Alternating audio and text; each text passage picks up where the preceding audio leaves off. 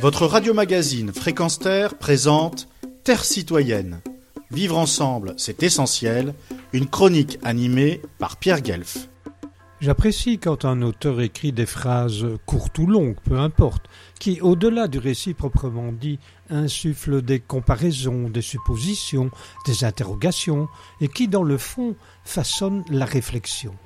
Dans La première amie de Geneviève Sanger, roman paru aux presses de la Cité, outre l'histoire singulière entre Sarah et Ève, j'en ai relevé quelques-unes que je vous livre comme autant de méditations possibles dans notre quotidien et notre destinée. Je trouve qu'il s'agit de moments privilégiés que s'accorde l'auteur à nous les transmettre et s'inscrivent alors, si on le désire, dans la réflexion sur notre propre cheminement de vie. La mémoire c'est comme un lézard. On lui arrache la queue, elle repousse.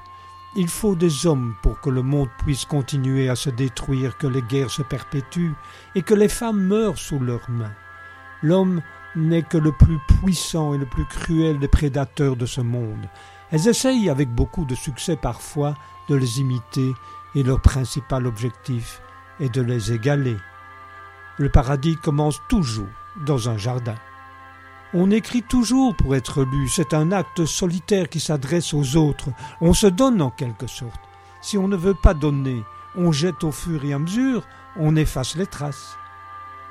Tous les couples se disputent, se font des crasses, se font payer cher le fait de vivre ensemble, comme si vivre ensemble était forcément un sacrifice dont il fallait accabler le conjoint, ce mot absolument horrible qui prouve que la langue française est capable du pire.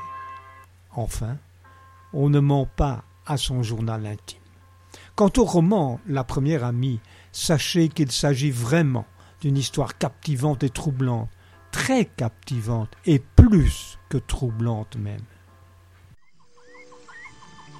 Retrouvez et podcastez cette chronique sur notre site fréquenceterre.com.